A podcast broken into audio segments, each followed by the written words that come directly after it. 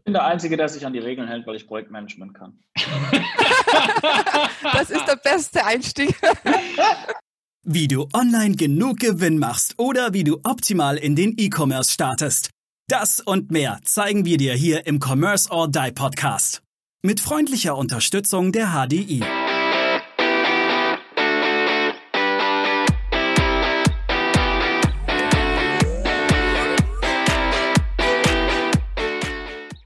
Und wie kannst du denn insistieren? Du bist jetzt auf einem Projekt drauf. Wir machen das mal weiter bei den, äh, bei den Teammitgliedern. Wenn du sagst, okay, ähm, wir kriegen das so nicht hin, weil eine Fachlichkeit fehlt. Wie beurteilst du die Fachlichkeit? Weil du bist ja eigentlich fachfremd. Äh, auf welche, auf welche, ähm, ja, auf welche Analysemethoden, oder nee, Analysemethoden ist falsch, aber was für Messkriterien legst du da an? Wenn du zum Beispiel sagst, dieses Team kann aus den, den Gründen das Ziel nicht erreichen. Also als Projektleiter bin ich immer in der Situation, dass ich Fragen stelle. Und äh, es gibt keine Frage, die mir zu blöd ist. Und äh, ich kann wirklich sehr viele Fragen stellen. Und die mögen im ersten Moment ähm, recht einfach zu beantworten sein oder so dieses äh, unter Anführungszeichen ist ja eh klar Fragen, kommen dann aber ganz oft drauf, diese ist ja eh klar, sind doch nicht klar. Mhm. Und ähm, was ähm, mich sofort stutzig machen würde, ist, wenn jemand zu seinem Gewerk keine Aussage machen kann, wenn er keine Termine ähm, machen kann. Das heißt, ähm, wenn jemand nichts äh, sagen kann, ja, bis wann wirst du denn damit fertig? Das hört man dann, dann ja immer wieder, ja, keine Ahnung, äh, wie soll ich das wissen? Wenn diese Person Erfahrung in diesem Fachbereich hat, dann kann er zumindest Abschätzungen machen zum Budget, zur Qualität, zum Termin. Also das typische Projektdreieck. Mhm. Und ähm, wenn sich das wiederholt und meine Fragen, meine simplen Fragen, die, obwohl ich ja überhaupt kein Experte in diesem Gebiet bin, wenn diese einfachen Fragen nicht beantwortet werden können, dann zweifle ich tatsächlich die Qualität an und hinterfrage natürlich, ob, äh, ob die notwendige Qualifikation und Qualität tatsächlich vorhanden ist.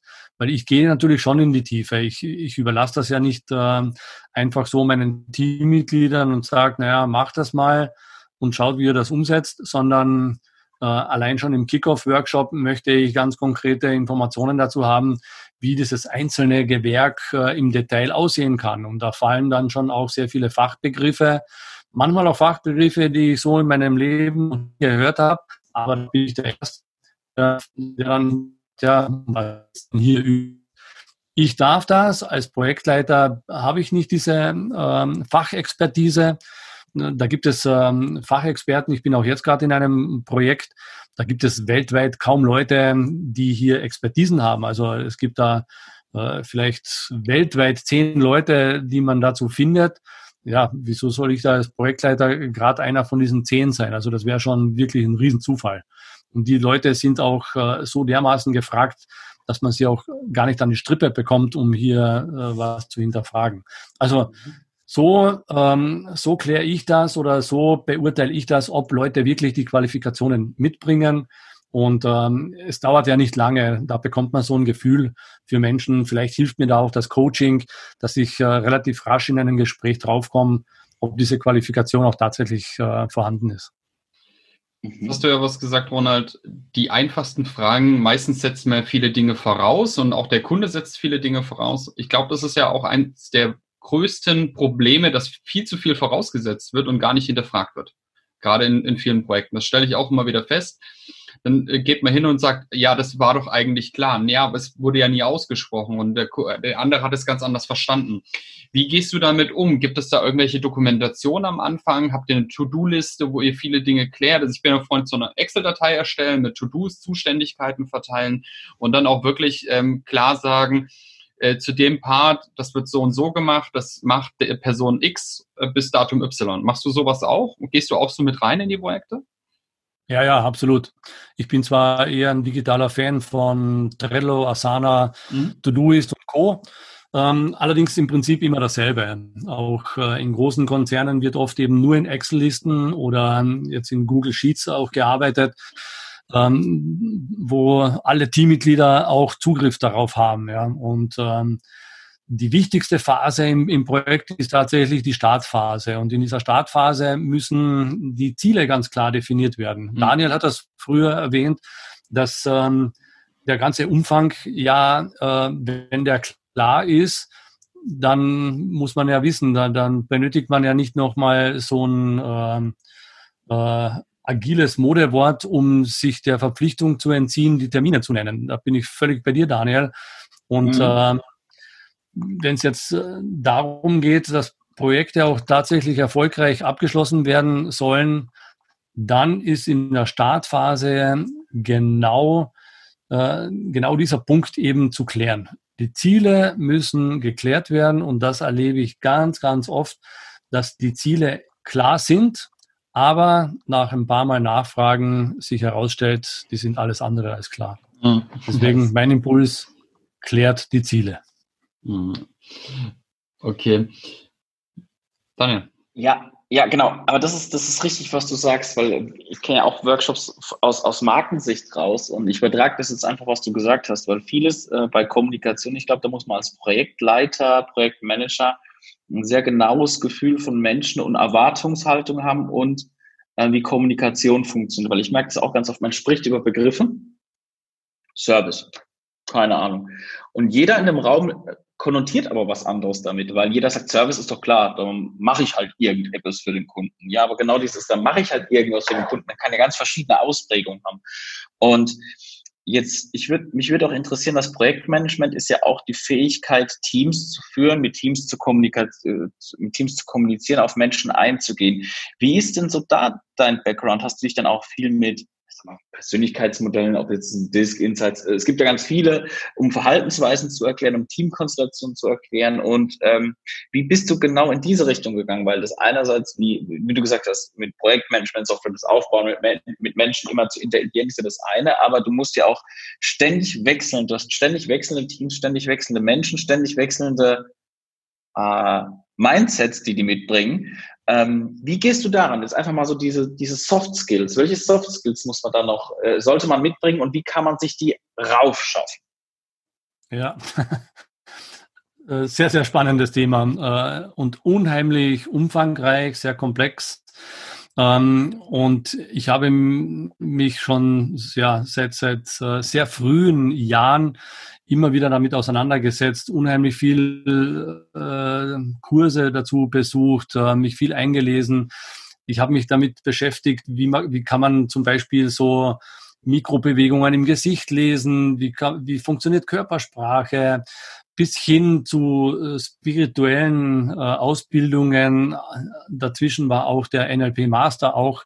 Also ich habe mir aus, aus wirklich aus allen Bereichen natürlich Informationen eingeholt, weil genau der Punkt der wesentliche Faktor ist, wie mit Menschen gearbeitet wird. Also das, das, gilt für jede Führungskraft und wie gesagt, ein Projektleiter ist ja auch nichts anderes wie eine temporäre Führungskraft.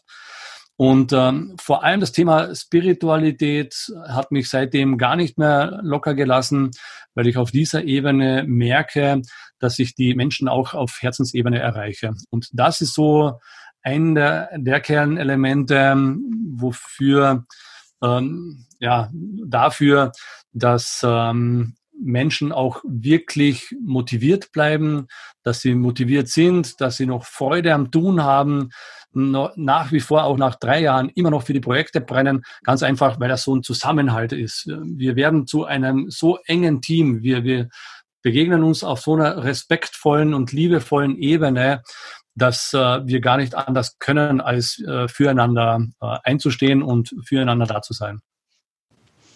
Du hast jetzt gerade noch mal einen schönen Punkt angesprochen. Das Team soll motiviert bleiben, aber du selbst musst natürlich auch motiviert bleiben. Also was sind da deine, deine Treiber, die dich sozusagen ähm, selbst immer für dieses Projekt brennen lassen? Also als Projektleiter beziehungsweise als Führungskraft muss ich immer an erster Stelle mich selbst stellen. Ähm, wenn ich nicht an mich denke, dann wird das kein anderer tun. Und äh, das ist eben meine Hauptaufgabe, zu schauen, dass es mir gut geht. Und ähm, wenn es mir gut geht, dann geht es auch meinen Leuten gut. Nachvollziehbares Beispiel, wenn ich krank bin, dann kann ich nicht zum Meeting gehen, dann kann ich niemanden motivieren, dann kann ich nicht voller Elan da sein. Ähm, also wird hier was fehlen. Das heißt, an erster Stelle muss ich auf mich achten. Und äh, meine Energie, die, die hole ich mir aus der Natur. Ich gehe hier am Wörthersee mal baden. Äh, also ich hole mir meine Auszeiten. Ich äh, arbeite natürlich an meinem Mindset. Ähm, ich meditiere regelmäßig. Also ich hole da ähm, ja meine Energie aus, aus meinen Kraftquellen. Und die musste ich erst suchen. Die habe ich gefunden. Äh, ich betreibe viel Sport auch. Ähm, also ich achte auf die Ernährung. Es ist sehr, sehr umfassend. Ja. Aber absolut richtig, äh, Stefanie.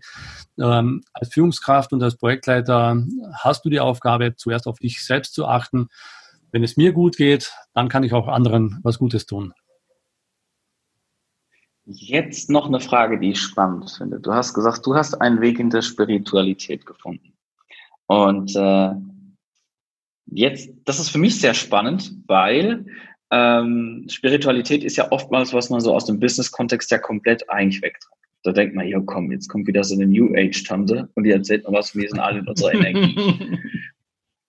ich frage, ich frage, ich frage, ich frage genau aus dem Grund, weil ich auch davon sehr viel halte. Ja? Ähm, was, was, was, wie definierst du deine Spiritualität, die dir geholfen hat, die Leute ähm, mit an Bord zu halten?